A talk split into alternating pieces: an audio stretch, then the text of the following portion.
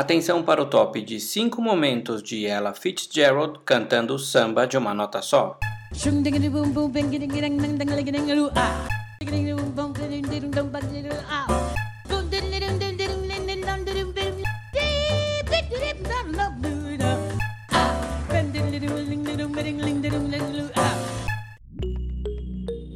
Conversê do Cinema, um podcast sobre o seu filme favorito.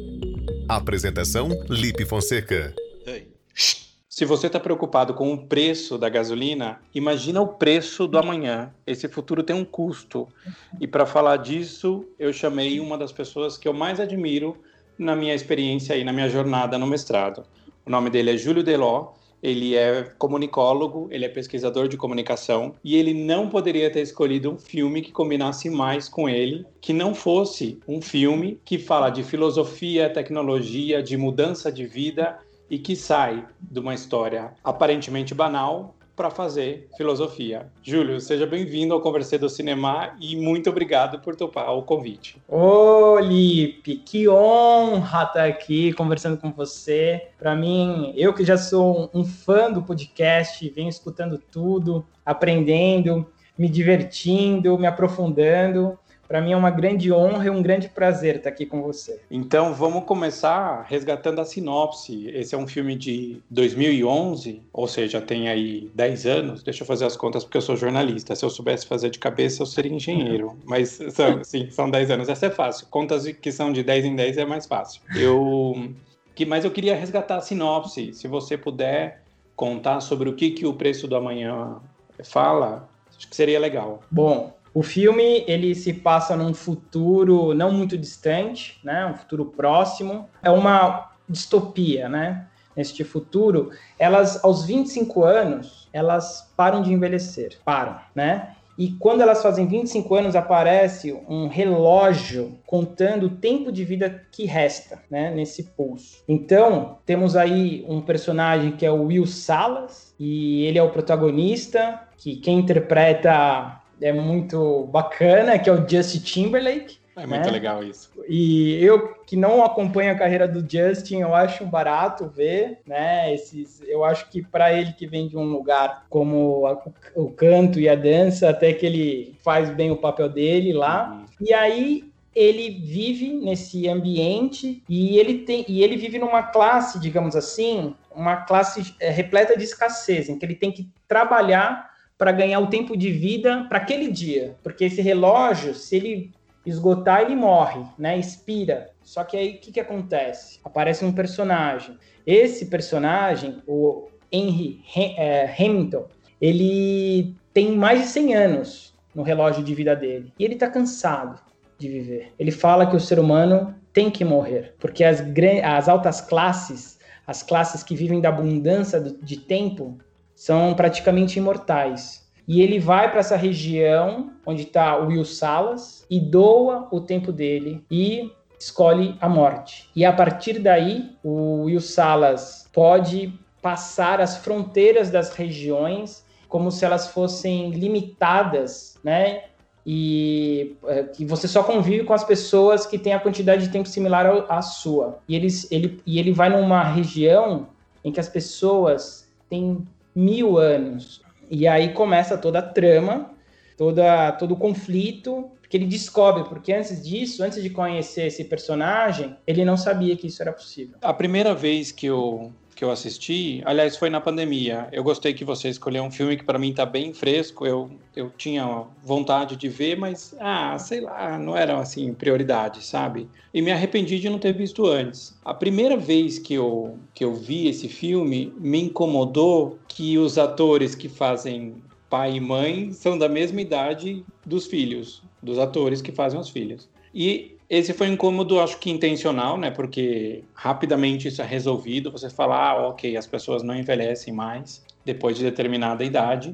E o que eu mais gostei, aliás, eu gostei de várias coisas desse filme, mas uma delas é que você começou a sinopse falando de um futuro próximo. É legal porque não é um, um filme futurista com carros voadores. É um filme do futuro, um futuro que que está muito relacionado com o nosso presente. Você se enxerga naquele filme, não tem robôs, né? não tem androides convivendo com, com seres humanos. Somos nós dentro de uma metáfora muito bem construída. Por que, por que, que você escolheu esse filme? Olha, esse filme, eu acho que o, o, a grande sacada dele é a ideia da gente pensar no tempo de vida. Uhum. Né? E o, o, roteiro em si, ele tem suas fragilidades, a atuação de algumas personagens também. Mas eu nem, nem quero entrar nesse aspecto, porque eu, eu acho que a sacada desse filme é a ideia. Uhum. É a ideia da gente pensar que o tempo de vida e a moeda, né, porque eles vivem e recebem seu salário pelo tempo e pagam um cafezinho com o tempo e compram carro com o tempo. São tempos dedicados a um serviço ou a exploração de alguém ou de muitos. Eu acho que essa sacada da gente é, pensar a nossa sociedade, o tempo que a gente se dedica e aqueles que têm mais ou menos tempo, como que se dá na relação de trabalho, na, o que, que a gente está fazendo com o tempo da nossa vida. E aí vem algumas perguntas, né? Se a gente fosse é, imortal, a gente mudaria alguma coisa? Mas aí tem uma outra pergunta. E se a gente morresse, a gente mudaria alguma coisa? Porque todo mundo sabe que vai morrer, né? E sabendo disso, a vida muda alguma coisa ou a gente fecha os olhos e simplesmente vive? É, o tempo ele permite essa reflexão, até uma coisa difícil de, de definir, né? Eu acho que foi o Santo Agostinho que falou que para a igreja é santo, para a filosofia é filósofo. Mas eu, eu gosto muito do Santo Agostinho. Eu acho que foi ele que falou que o tempo é esse negócio que todo mundo sabe o que é e ninguém sabe explicar. Porque é difícil de definir, né? O que, que é o tempo. Você fala assim, ah, não só as horas. Não, mas é uma medida do tempo. Não, mas é o passado, presente e futuro. Tudo bem, mas isso daí também são construções, são convenções que a gente, são acordos que a gente faz, né, na sociedade para até para ir analisando a própria vida. Eu acho muito curioso. Eu tenho um amigo, ele ele está se aproximando dos 40 e ele falou assim: "Ah, eu acho que eu tô eu estou entrando na crise dos 40. Eu falei, olha, desde que eu te conheço, você está na crise dos 40. Eu conheço ele já há, há quase 15 anos. Porque ele não lida com essa passagem do tempo. Eu, eu não vejo como um grande problema para mim. Eu acho que eu tenho medo de não aproveitar o meu tempo para crescer, para me divertir, para ficar fazendo um nada, sabe? Eu, eu, gosto de ter essa decisão, esse, essa autonomia. Isso para mim é importante, mas a passagem do tempo, a idade mesmo, para mim não é um, é um problema assim, não é de verdade. Para você, isso é uma coisa que te preocupa ou não? Hum, olha, o tempo para mim é algo que me preocupa no, no melhor dos sentidos, né? Ele, ele é, eu, eu acho o tempo algo tão uma oportunidade, né? É, é a condição da vida, né? O tempo é a condição da vida. Então, ele me preocupa no melhor dos sentidos para que eu não viva é, situações ou ideias ou faça da minha vida um desperdício. Não que eu seja contra desperdiçar tempo, eu sou um. Eu acho que a gente tem que entender o que é, o que tipo de desperdício a gente está falando, né? Desperdiçar tempo é, fazendo nada com alguém que a gente gosta não é desperdício de tempo, né? Uhum. Mas às vezes a gente fazendo, vivendo uma vida, podendo escolher, né? Porque nem sempre a gente pode escolher, mas vivendo uma vida que a gente não gosta e que não faz sentido a gente viver, mas a gente vive por convenções, aí eu acho uma perda de tempo. Sou um grande defensor do ócio e não e não chamo o ócio de ócio criativo, porque acho que chamar o ócio de ócio criativo é uma maneira de aburguesar o ócio. tipo, eu tô fazendo um nada, tô aqui, sei lá, só folheando os meus livros antigos, ou olhando para a parede, ou deitado na grama, né? Eu sou, eu sou da roça, minha família mora no campo. Então, assim, tenho esse, esse privilégio de poder deitar na grama e ficar só curtindo o sol, nada. E não tenho o objetivo de transformar isso em criatividade em um projeto, né, que vai me beneficiar na minha carreira. Não, eu acho que o ócio ele é um, um ótimo uso do tempo. O que, eu, o que eu acho, que a gente conversa bastante sobre isso, é que existe uma pressão para que o nosso tempo seja sempre preenchido por uma atividade. E eu acho que isso é um pouco cansativo, né? Eu acho que você traz um aspecto muito legal. Porque é o seguinte, outro dia eu estava aqui né? Eu, eu gosto muito de ficar olhando para a janela, né? Eu também vim da roça, né? Morei numa comunidade, digamos, alternativa, fundada por intelectuais e artistas na Serra da Cantareira. Vivi lá aproximadamente até os 10 anos. Então, o contato com a natureza sempre foi bem próximo. O, o, esses idealizadores, eles tinham uma preocupação com a educação, né, com os valores. Então, era um, um ambiente muito propício ao desenvolvimento. Depois vim para São Paulo com a cidade e hoje moro pela primeira vez num apartamento. E aí eu tenho muitas janelas para ver, né? Como janela indiscreta, né? Mas eu observo que não tem ninguém na janela. Isso é muito curioso, é raríssimo ver alguém olhando pela janela.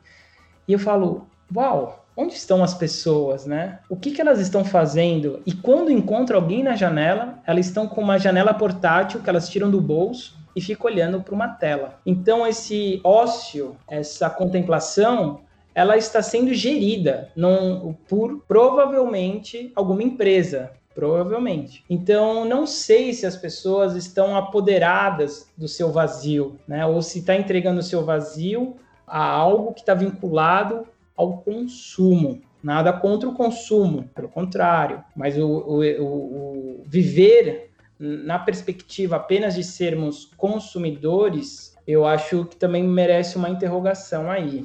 Eu acho que a gente está sempre comprando.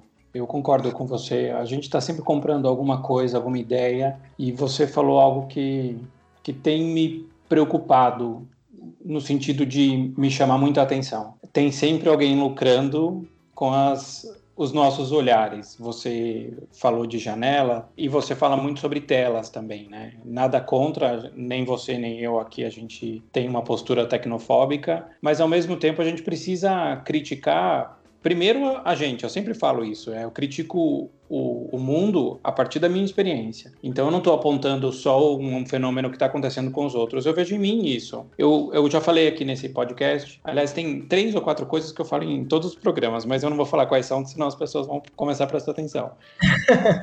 Uma delas é que eu gosto muito de jogar videogame. Muito. Uau. A ponto de. Eu tenho, eu tenho dois consoles. Eu tenho o Xbox e o Nintendo Switch. Legal. O Xbox eu não consigo levar comigo para nenhum lugar, infelizmente, porque ele é gigantesco. E o Nintendo Switch, ele é esse videogame de mão. Acontece de eu estar jogando videogame no quarto, e aí dá hora de fazer o, sei lá, o almoço. Um sábado, vai um sábado com o Lipe Fonseca. Tô jogando videogame de manhã, porque não tem hora para jogar videogame para mim. Deu 11 horas, é o horário que eu começo a fazer o almoço. E eu pego o Nintendo Switch e vou até a cozinha para para cozinhar. Faço coisas básicas, porque eu não sou uma pessoa que sabe cozinhar, eu aprendi na pandemia. Então uhum. eu faço ali o meu arroz, pego o meu feijão da geladeira, faço uma carne, uma salada e pronto. E enquanto isso, fico jogando meu videogame ou ouvindo algum podcast. Depois de almoçar, eu volto a jogar videogame. Então, assim, é, quando eu começo fazer o, o de trás para frente, né, o, o, retroativo do meu dia, eu vi que não teve um momento em que eu aproveitei esse ócio como eu aproveito, por exemplo, numas férias, quando eu vou visitar meus pais, eu me dou esse luxo que não deveria ser um luxo. Diferente dos seus vizinhos, aqui sempre tem alguém na sacada. Eu acho, e eu não quero ser preconceituoso, mas eu acho que tem a ver com o estilo Barra Funda de ser, porque os meus vizinhos aqui, o meu prédio vizinho, tem muita gente mais velha. E eu vejo que as pessoas que estão ali olhando, curtindo, aproveitando um sol, são pessoas mais velhas, que eu acho que já estão num outro ritmo de vida. Você acha que é preconceituoso pensar assim? Eu acho que não. Acho que você está constatando uma realidade recortada e quando a gente pensa nas pessoas mais velhas, elas estão menos habituadas às, às, telas, né? Então, pelo contrário, às vezes as telas incomodam demais. Tirando a televisão, que eu acho que é a tela que essa geração se habituou, e lógico que o smartphone é uma outra tela que muita gente, uma mesmo mais velha, lida muito bem, uhum. como se fosse um, um jovem de, de 15 anos. Mas eu acho que essa geração é, tem o hábito da contemplação, uhum. sabe esvaziar a mente, né, de outras formas. Não são todos, porque a gente não pode generalizar, mas eu acho que se habituou mais a parar, a olhar, a pensar, né? E tem uma sabedoria de outras gerações que viveram circunstâncias diferentes da nossa. Eu acho que o que você fala é um recorte, mas talvez é um recorte que a gente teria que analisar, mas pode ser até quase generalizado do micro para o macro. Sim. É, eu tenho muito cuidado de falar, como eu disse, da minha experiência. Então, aqui, esse prédio vizinho, ele tem esse, esse fenômeno que talvez na outra fachada seja bem diferente, né? Acho que isso que é o, que é o bom da, da análise. Por falar em, em hum. gente mais, mais velha, me chamou a atenção no filme. Depois isso faz muito sentido, né? Não tem nenhum ator velho no filme. Não. Você não tem um idoso de nenhum tipo físico. Você tem lá pessoas que têm mais de 100 anos, mas muito jovem, a face dele é muito jovem, né? 25 anos. E é, aí eu também questiono os 25 anos ali, porque tem ator que não parece ter 25 anos. não vamos entrar em detalhes, né? Não vamos questionar qual é o estereótipo dos 25 anos. Me incomodou isso num primeiro momento. E acho isso positivo, tá? Acho que o incômodo é muito legal nesse filme, ele te provoca, e aí você fala, ah, tá, agora entendi por que, que não tem. Tem, mas as pessoas têm outra tem outra aparência e até fiz uma outra viagem. As pessoas querem parecer jovens. Eu tenho tenho visto isso na minha própria família, assim, algumas pessoas lutam muito contra essas marcas do tempo, que é para mim é uma beleza. Você mostrar literalmente na cara aquilo que você viveu, né, como cicatriz, como marca, como ruga, mas isso incomoda porque existe uma pressão da sociedade para você sempre parecer jovem, como se isso fosse sinônimo de vitalidade, saúde. É, eu acho que isso que você traz é um ponto, é uma característica da nossa, da nossa narrativa, né, da nossa, do nosso ponto de vista sobre o, o que é estar bem com a vida, né? Eu acho que a juventude, é, a, a juventude é um tipo de poder hoje, né? Então as pessoas querem ter esse poder, né? A, a, a gente cultua a juventude, né? A nossa cultura, a gente cultua a beleza dentro de alguns padrões, a gente cultua a saúde, a gente cultua alguns tipos de inteligência em detrimento de outras, né? Então, o, assim como a gente cultua a questão da renda, né? A questão financeira, então a gente tem como um totem, né? Toda sociedade tem um totem e tem um tabu. O totem é tudo aquilo que a nossa sociedade admira e o tabu é tudo que tenta esconder. Então, se a gente fosse pensar, grosso modo, generalizando, rotulando, o totem da nossa sociedade é o homem, é o homem branco, é o homem branco hétero, é, que tem saúde, que tem é, uma formação é, acadêmica, que tem uma conta bancária relativa e, e assim por diante. E o que, é o tabu? É tudo que se opuser a isso. Então a gente coloca isso embaixo do tapete, a sociedade. Agora vamos mudar a circunstância. Em alguns ambientes, o totem e o tabu se invertem. Alguns movimentos sociais, o totem é outro. A gente vai talvez valorizar mais a mulher, talvez a gente valorize mais a pessoa mais velha e assim por diante. Só que a nossa sociedade, para ter uma diversidade, talvez seja esse o nosso incômodo às vezes com o filme, é que não tem essa diversidade. É, um, é muito pasteurizado e a gente precisa equilibrar, porque todas as faces, todas as perspectivas, toda a diversidade precisa haver numa sociedade. E esse filme retrata muito isso, né? Isso causa incômodo e, e, e paradoxalmente ou incomodamente melhor é o que às vezes a gente vem buscando na nossa cultura, né? A gente vem aplaudindo algumas características e lutando por elas, mesmo sendo incoerente, mesmo será que é isso que é o mais importante? Nada contra, por exemplo, fazer plástica. Eu acho que isso de foro íntimo. Uma pessoa que trabalha com aparência, fazer plástica, eu acho que é super condizente, assim como um jogador de tênis tem ali as questões e precisa estar com a saúde, precisa ter uma raquete boa, enfim, cada um com o seu fazer, com o seu trabalho, sabe das suas necessidades. O que, que você acha, Lipe? Eu fiquei pensando nessa palavra totem, me corrija se eu estiver errado, que geralmente eu tô. Totem tem a ver com ancestralidade, com, com história, com historicidade. E nessa nossa sociedade, que tudo é muito rápido, tudo é muito frenético e ninguém tem tempo, a gente não tem mais aí estou generalizando mesmo, falando como um fenômeno. A gente não tem mais esse amor pelo que é ancestral, pelo que vem, como você disse, a sabedoria que vem com o tempo. A gente tem uma necessidade de consumir uma caneta e ela e eu sei que essa caneta antes que a tinta acabe, eu não vou trocar, não vou colocar um refil de tinta. Eu vou querer uma nova caneta, uma de duas cores, uma de quatro cores, enfim. E aí vai ter uma com design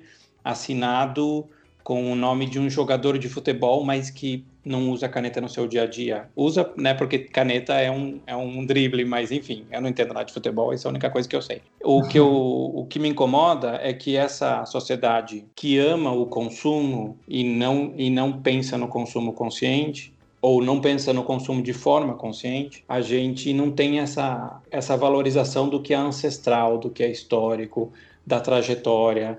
A gente sempre está buscando é, novos ídolos que são sim idealizados. E isso vem pelo consumo.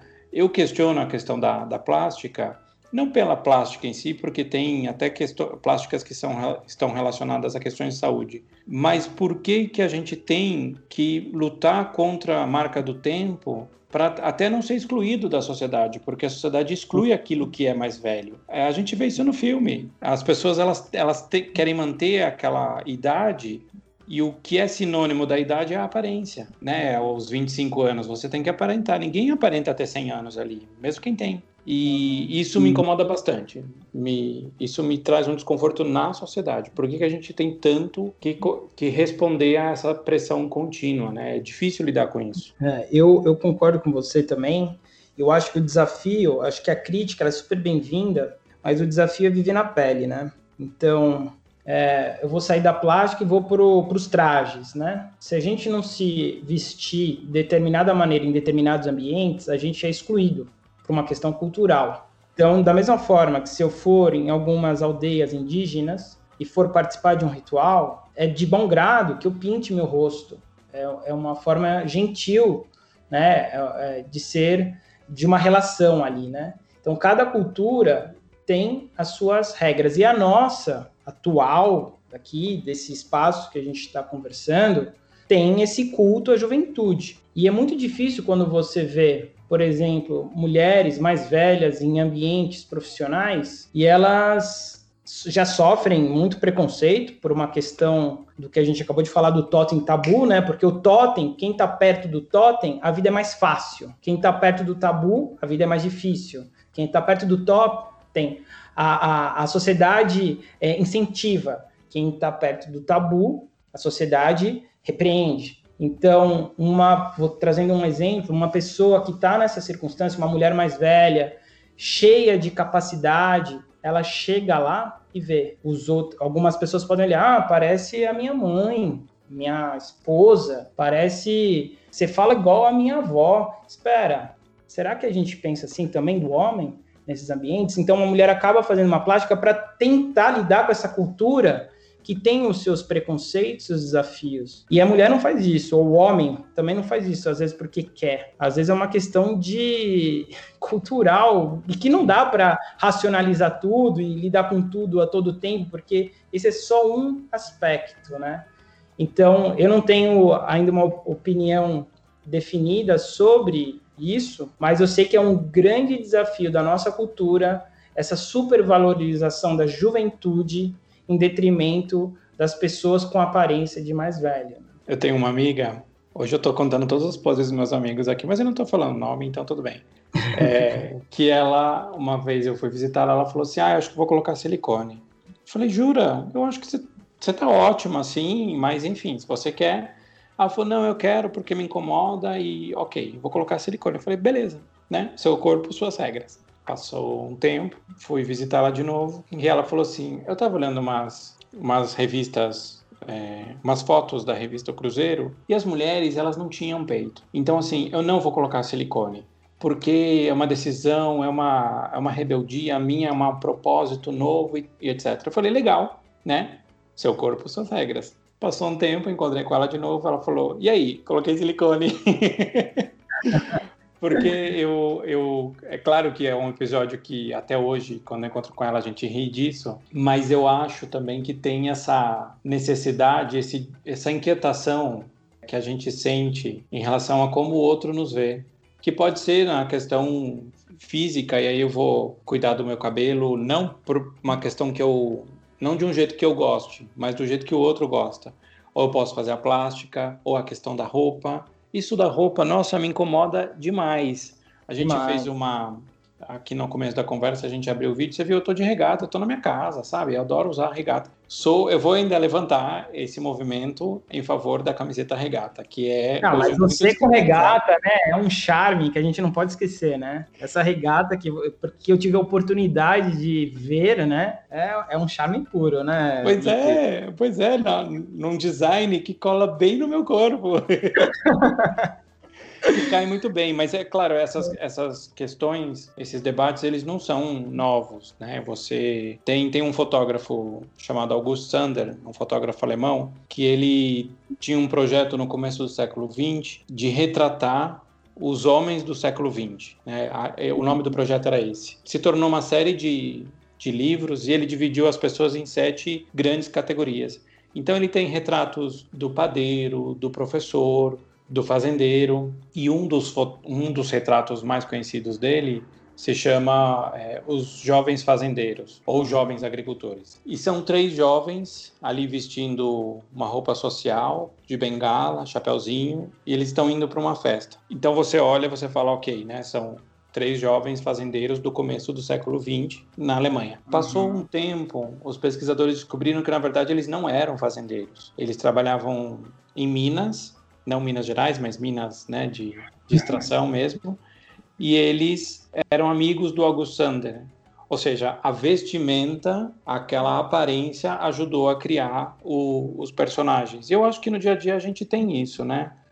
ainda existe isso do, do terno, que, que te dá um, um acesso, você respeita muito mais uma pessoa que está bem vestida do que uma pessoa que está, entre aspas, mal vestida. Ainda existe isso, né? Sem dúvida. É, a gente vê muitas vezes, né, que a gente tem isso na história muito claro, né? Um exemplo são os artistas, né? Às vezes vão fazer vão participar de festivais internacionais e por ser brasileiro e tal, o cara pode ser o maior artista, ele é barrado no hotel, questionam, etc, né?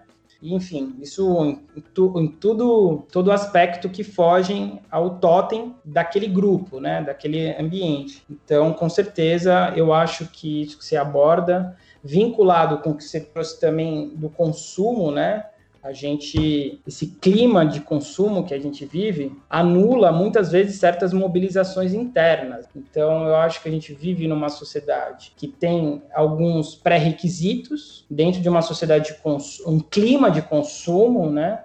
Esse clima de conforto, eu acho que ele às vezes inibe determinadas expressões que poderiam vir à tona. Então, eu acho que o filme ele aborda isso de um modo também quando a gente, por exemplo, está naquele ambiente em que o Will Salas tem a, a Sylvia Weiss, né? Pela Amanda Seyfried. Ela é uma milionária de tempo, né?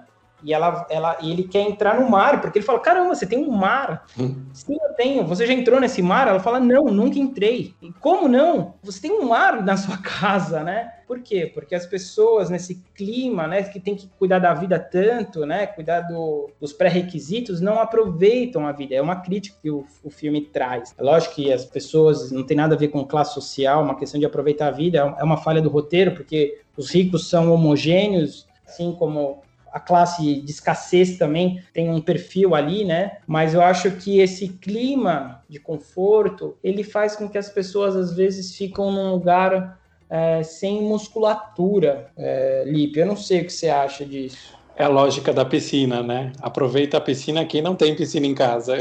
Você aproveita comigo. Melhor exemplo não teria. Eu, eu, eu, tenho uma cena do filme. Eu gosto muito de olhar para um filme e ver como que aquelas as cenas estão sendo construídas, que elementos estão ajudando a contar aquela história. E quando o Will vai naquele ambiente, ele cruza a fronteira e ele vai lá dos que tem muito tempo, tem tempo de sobra, literalmente, ele vai jogar um poker com o pai da, da, da Silvia. Da Silvia. E quando eles estão ali jogando poker, ao fundo tá tocando uma bossa nova. Sim! Aí, é muito curioso isso, porque como a bossa nova, eu adoro bossa nova, mas como ela foi Manuel Carlizada, né? Que ela, ela virou essa coisa do Leblon e o Leblon também virou essa coisa ultra rica, ultra sofisticada, sendo que lá fora a bossa nova é considerada um tipo de jazz, mas ela continua sendo associada à riqueza, ao requinte, né? Ao que é chique ali ela aparece no momento de um jogo de pôquer no ambiente de muita grana temporal eles não ouvem bossa nova ali no, no contexto do Justin Timberlake. Né? Sem dúvida, é uma, uma, um ponto aí muito bem levantado. Isso demonstra, inclusive, saindo da ficção, trazendo para a realidade o que a bossa nova representa, né, para o mundo, né? Um, e é genial, né? A bossa nova Sim. é algo fantástico. E aproveitando que eu tô com a palavra, ali, eu queria saber de você. Se você tivesse tempo infinito na vida, sempre com essa aparência de 25 anos que você tem, o, que a que você se dedicaria? Meu Deus. Bom, começa que eu, quando tinha 25, já não parecia ter 25, por conta da, da barba e da, e da carranca mesmo. Isso sempre me falaram, e para mim nunca foi um problema. Boa pergunta, Júlio. Eu vou falar o que a Mona Lisa Perrone falou para o Eduardo Suplicy. Aqui quem faz as perguntas sou eu e quem faz as respostas é você. Tô brincando. Nossa, aqui eu me dedicaria, eu tempo infinito, eu acho que eu me dedicaria a contar histórias em diversos formatos, pela fotografia, pelo cinema, pelo desenho, pelo romance. Eu gosto disso, eu acho que eu me dedicaria a contar histórias. E você? Olha, sua resposta foi ótima. Eu não pensei nisso, né? Porque eu só pensei na pergunta. não, vale, não vale copiar do colega. É. Mas você sabe que quando eu, estava tava pensando em fazer essa pergunta para você, eu, eu pensei o, o, ao contrário, né? Que eu até falei no começo. Se a gente soubesse que vai morrer, o que, que a gente faria da vida? Boa pergunta. Porque parece que a gente acha que nunca vai morrer, né? E não tô entrando no âmbito das, da, da espiritualidade. Estou uhum. entrando no âmbito da vida terrena, né? A gente parece que vai viver para sempre. A gente lida com o nosso tempo como se fosse viver para sempre.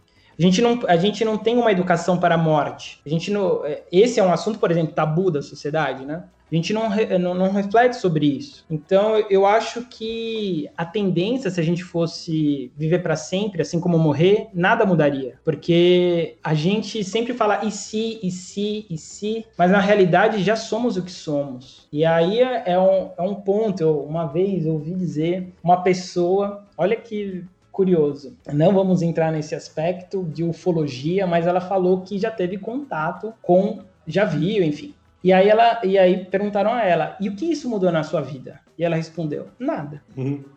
Vocês aqui, por exemplo, que acreditam na imortalidade da alma, mudou alguma coisa na vida de vocês, né? Por saberem disso, as pessoas vivem como vivem, como se fossem, se acreditassem ou não acreditassem. Então, eu acho interessante como a gente opta por não pensar em algumas coisas. E, e, e eu acho que esse filme ele traz a gente para esse lugar vivendo para sempre ou não, como que a gente lidaria? Mas se eu fosse viver para sempre, além de contar histórias, que foi uma resposta muito boa, eu, eu acho que eu me dedicaria às artes como um todo, né? Porque eu acho um lugar da, da ficção, eu acho um lugar da imaginação, e eu acho que eu continuaria fazendo mestrado, doutorado, pesquisando a vida, me tornaria um, um, estudioso da própria espécie, né? E que já somos, de certo modo, eu acho que eu não mudaria muito, Lipe. Esse que é o ponto. Esse que é a minha reflexão. acho que eu continuaria vivendo parecido com o que eu vivo hoje. Mas eu acho que a ideia de finitude, para usar um eufemismo de morte, eu acho que ela é positiva porque me imaginando contando histórias para sempre, eu acho que ia, ia chegar um momento que eu ia querer o capítulo final dessas histórias, sabe? Sim. E aí você você é o ponto de virada do Will Salas, né? Porque o personagem, o Henry, ele quer morrer. Ele fala: o ser humano tem que morrer, não pode viver para sempre. E faz parte da vida, da biologia, né? Nada por acaso nesse sentido, né? Na forma que ele, esse personagem apresenta. Ele opta fala, não, já deu o que eu tinha que viver. Isso é incrível, né? É, lógico que a gente não tem essa escolha, porque ele tem consciência de que está explorando outras vidas para ter imortalidade, porque só é imortal aqueles que roubam o tempo de vida dos outros, né? Furtam o tempo de vida dos outros. Então existe uma consciência ali que ele já estava passando dos 100 anos, falou não, já deu, vivi, obrigado, é isso. Então é interessante pensar nisso. O que estamos fazendo da nossa vida, né? Eu acho que de tempos em tempos, como diria Platão, a gente tem que analisar. Uma vida, uma vida que não é analisada não é uma vida bem vivida, né? Acho que essa autoanálise ela faz parte, essa reflexão de si, com a leveza, né? Com a leveza da nossa ignorância perante a existência. E é saudável, acho que é gostoso. Eu acho que pensar nesse aspecto é também geradora de alegria. E se eu agora eu faço uma outra pergunta, Lipe. E se você vivesse apenas um dia, o que você faria? Nossa, essa é difícil. Então me contaram que amanhã, amanhã às 11 e pouco da manhã, eu vou morrer. O que, que eu faria a partir de agora? Exato. Nossa, Júlio, eu acho que eu correria, correria para casa dos meus pais Aí você fala, nossa, ele é uma pessoa tão família. Eu falo, não, é que eu quero rever minha cachorra. que seus pais não escutem, né? Não, eles não escutam esse podcast, para minha sorte. Não, é, mas é, seria para ficar em todo o contexto ali familiar, da roça, né, com os meus pais, a Phoebes, que é a minha cachorra, a Horta, a minha irmã, minha sobrinha e tal. É, acho que eu ia curtir esse último dia assim, sabe, em família. Mas se falasse assim, ah, não, você tem mais um dia, não só dois, não só um, você tem dois. Falar, ah, então tá, esse outro aqui eu vou sair e vou e vou passear em São Paulo, que eu sou apaixonado por São Paulo. Eu, eu amo São Paulo, a cidade de São Paulo. É, com todos os problemas que ela tem, que eu acho que a maioria deles tem solução, só não tem boa vontade de, de resolvê-los. Mas ainda assim, do jeito que ela tá, eu acho uma cidade muito, muito instigante. Me provoca demais. E você, meu querido, eu vou devolver, vai ficar nesse ping-pong, hein? vou devolver. O que, que você faria no seu último dia? Olha, antes de falar o que eu penso, que eu também não pensei, eu gosto disso, mas é muito bonita a sua resposta, que você vai para o lugar do afeto, né? E, e é, eu tenho uma irmã falecida, sabe, Lipe? Ah, sinto muito. E, e ela, nos últimos dias, né, ela teve câncer e tal, etc. Irmã mais velha, uns cinco anos mais velha que eu, já faz alguns anos e ela pediu para ir para casa. Ela pediu para ir para casa. Foi a, a, sua resposta. E no dia seguinte ela faleceu, depois que fez todo o home care, aquela coisa toda, né? E ela, ela fez a mesma escolha que a sua. Muito, muito poético, muito bonito aí. Bem, e, e sobre e sobre eu viver, né? Eu lembro das lepidópteras, né? Tem um tipo de que são as borboletas e as mariposas, tem uma que depois de virar, sair do, é, sair do casulo, ela vive apenas um dia, ela vive menos de 24 horas. Elas saem do casulo, copulam, põem seus ovos e morrem. Um único dia. Eu acho isso brilhante, né? O que a gente pode fazer em um único dia da nossa vida? Um, se um ano tem 365 dias, o que, que a gente pode fazer isso vezes 10, vezes 20, vezes 30, 40, assim por diante? É, eu acho que se eu. Tô te copiando, Gui, porque essas respostas são muito boas, né? Eu acho que eu iria reunir todas as pessoas que eu tenho afeto, ia ficar junto e ia celebrar aquele momento com, com alegria. Alegria. Eu acho que se alguém me falasse, vou mudar minha resposta, então, para não ficar igual, a professora não dá zero para um dos dois. tá bom, eu acho... cuidado, eu vou tentar não copiar na sua segunda resposta. se alguém falasse hoje, na, na fotografia que a minha vida está hoje, nesse recorte, você tem um dia só de vida, eu ia pegar tudo que eu tenho da pesquisa do mestrado e ia mandar, prezada Simoneta, está sem a formatação, mas segue o conteúdo. Beijo, tchau. e não pus nas regras da DNT. Um beijo. Não, coloquei, não deu tempo. Para quem não sabe, a Simoneta é a minha orientadora do mestrado e é também a do Júlio. A gente tem essa, essa honra de dividir a mesma orientadora. Se ela estiver ouvindo, a gente, uma vez por semana, a gente se reúne para falar mal dela, que é uma coisa que melhora muito a nossa, a nossa vida. Brincadeira, a gente é fã dela. E, e ela mal sabe o quanto a gente fica rasgando seda né, nos bastidores para ela, né? Porque ela é uma querida, né? Uma, uma educadora fantástica, uma pesquisadora fantástica. Mesmo. Mas não vamos elogiá-la mais, porque senão ela fica. Não, tá bom, tá bom também, tá bom, querida.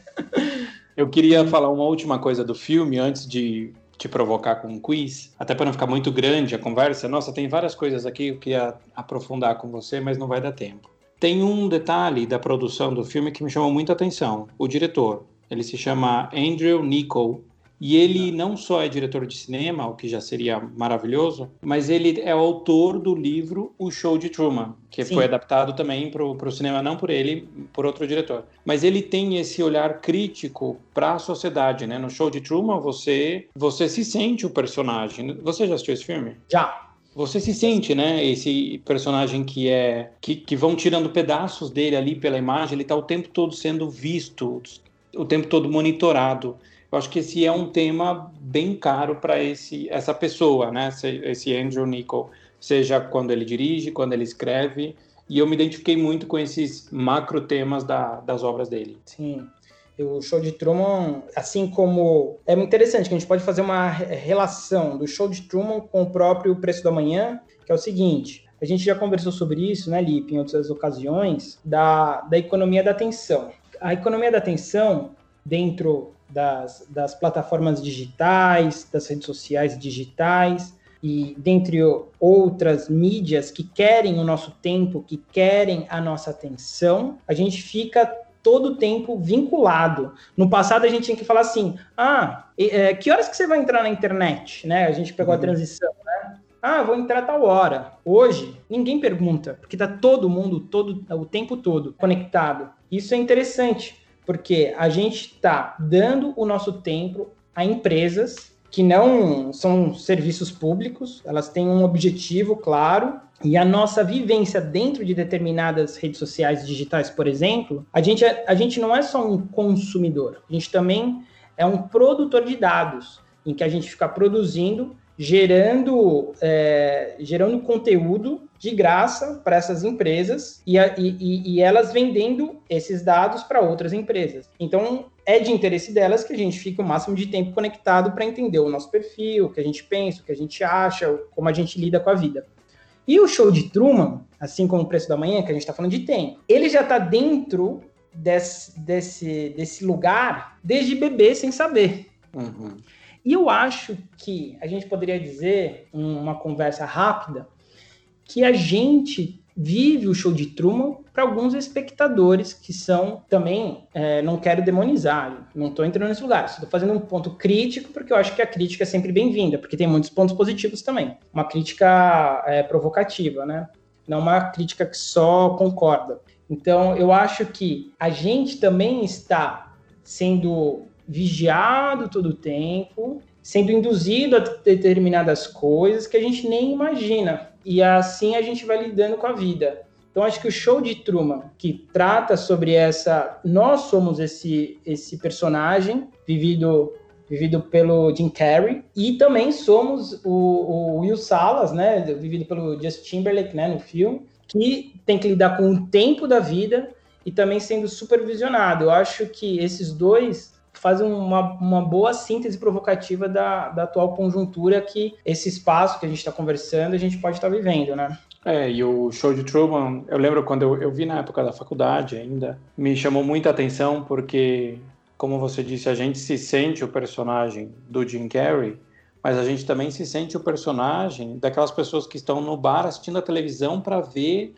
o Truman, o que, que ele está fazendo, e as marcas de biscoito, aliás, bolacha, né? Biscoito é lá no Rio, que ele está tá sendo anunciado, né? No, o merchandising que está sendo feito ali a partir da vida do Truman e o coitado não sabe. Então a gente hum. também vive nesse nesse embrólio de espectador e observado, né? Eu quando olho na, na janela o meu vizinho, eu também estou sendo observado, eu também estou uhum. sendo assistido, né? Quando eu assisto hoje uma televisão que está conectada a um YouTube, que está conectada ao meu celular, que eu posso até projetar o que eu estou vendo no celular ali, eu posso usar o meu videogame para assistir Netflix. Tudo isso se conectou para sim me trazer muito mais conteúdo, entretenimento e até informação, mas também me, me criou uma certa prisão, né? A gente vive nisso. Repito, não é a questão de ser tecnofóbico, mas é a questão de lidar um pouco melhor com isso, que eu acho que a gente precisa, sim, lidar melhor. Eu acho que essas, esses pontos que a gente está levantando, você está trazendo, são pontos importantes, porque a gente não foi educado, né? É uma tecnologia nova. E fazer críticas construtivas e eu acho que elas acabam facilitando o modo de como a gente deve usufruir disso tudo, né? Então eu acho super bem-vindo e não tem nada a ver com tecnofobia de forma alguma. Eu acho que é uma reflexão, porque toda tecnologia carrega uma potência muito grande, seja positiva, seja negativa. O curioso é pensar, como diz Harari no, no 21 lições para o século 21, que ele fala que os humanos sempre foram muito melhores em inventar ferramentas do que em usá-las sabiamente. Então, quando a gente se provoca a refletir sobre isso, né, eu acho que é uma forma de como que a gente usa todas essas ferramentas que estão a, a, ao serviço da humanidade, podendo libertar como escravizar. Ô, Júlio, como a gente não quer que os episódios fiquem tão longos, embora essa conversa esteja sim sendo muito rica, eu queria finalizar te pedindo duas sugestões. Pode ser de livro, série, filme, de viagem, o que você quiser. Bom, eu vou sugerir uma série. Eu que não assisto séries porque não tenho muita paciência, é, eu acho que demora muito para contar pouca coisa. É, mas uma série que eu gostei muito é, foi Sense8. Você já assistiu? Já. Gosto também. Eu acho bem interessante essa questão da mente. Eu acho que é uma reflexão. Isso, a ideia é boa, né? Como você percebeu, é muito, muito, além do roteiro, muito além da interpretação, é, eu acho que as ideias elas são o que mais me cativa. Né? Esse é, um, é um, uma sugestão eu vou indicar Eles Vivem. O Eles Vivem é um filme de ficção científica. O roteiro é fantástico. É um grupo de, de alienígenas que estão comandando o planeta e um cara que tem um óculos, ele percebe todas as estratégias dessa classe dominante de alienígenas. É um, muito louco. Por causa de um óculos que consegue perceber a realidade como ela é. Eu acho que tem a ver com o que a gente está conversando também. Eu gosto Eles... demais do, do John Carpenter. Esse eu não vi. Agora eu tô localizando. Eu achei que era um filme recente, é, mas não é um filme de 88 aqui, segundo o Google. Vou ver, vou assistir com certeza. É, ele, ele, o filme, eu falo, se você não quiser assistir o filme, veja pelo menos os 20 primeiros minutos.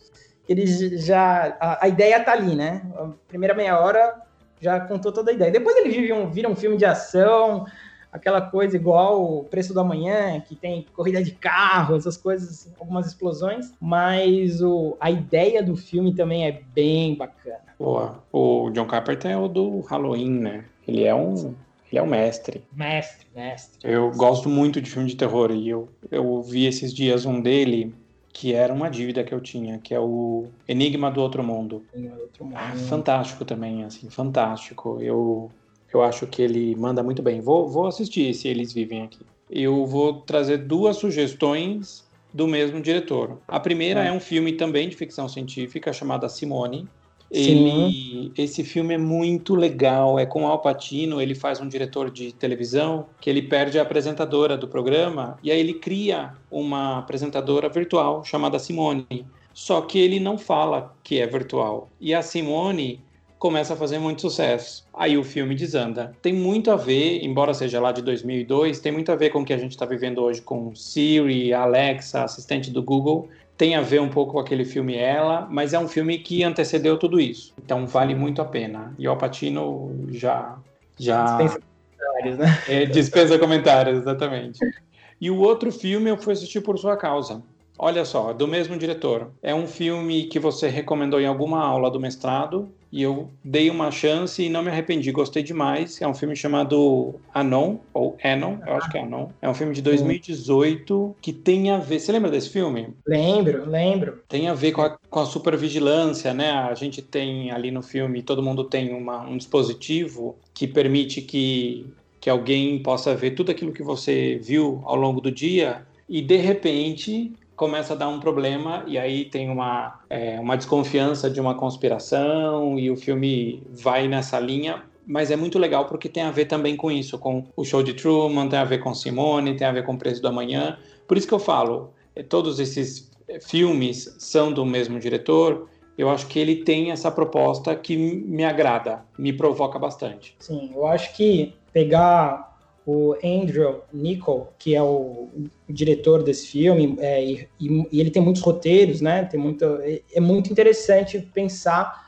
as ideias que ele apresenta. Eu acho muito legal. Toda desde 97 com Gataca até em 2018 com Anon, eu acho que são filmes que nos faz pensar. Eu acho que essa é a grande qualidade desse, desse roteirista, diretor, produtor, né?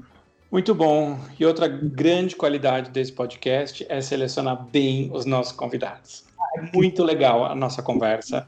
Antes da gente terminar aí ao som de Samba de Verão, que é essa bossa nova que é tocada no filme, eu queria te perguntar, tem algum lugar aí na, nesse mundo sem dono chamado internet que as pessoas podem te encontrar? Bom, nas redes sociais, né? Júlio Deló, Instagram no momento está desativado, mas em breve eu ativo novamente, é julio.d.ló. E no Facebook também, Júlio Deló, são as redes que eu uso, super converso, gosto muito, ainda mais para gente que também dá aula muitas vezes de cinema, de linguagem, a gente está sempre pensando nesses assuntos, é muito bom conversar, Lipe. E eu desejo para você que aconteça o que acontece com as borboletas lepidópteras, que ah. esse casulo acabe logo e que a gente possa sair por aí voar. Muito obrigado, meu querido. Obrigado, ó. E, e você falou de selecionar muito bem as pessoas e me veio a frase do Ítalo Calvino, das, do livro As Cidades Invisíveis, que é um, pode ser uma recomendação aqui, que ele fala o seguinte nessa frase: O inferno dos vivos não é algo que será. Se existe, é aquele que já está aqui, o inferno no qual vivemos todos os dias, que formamos é, estando juntos. Existem duas maneiras de não sofrer. A primeira é fácil para a maioria das pessoas: aceitar o inferno e tornar-se parte deste até o ponto de deixar de percebê-lo. A segunda é arriscada e exige atenção e aprendizagem contínuas. Procurar e reconhecer quem e o que no meio do inferno não é inferno e preservá-lo e abrir espaço. Não tinha maneira melhor de terminar essa conversa. Você viu só que amor, nunca vi coisa assim. E passou, nem parou, mas olhou só pra mim. Se voltar, vou atrás, vou pedir, vou falar. Vou dizer que o amor foi feitinho pra dar. Olha,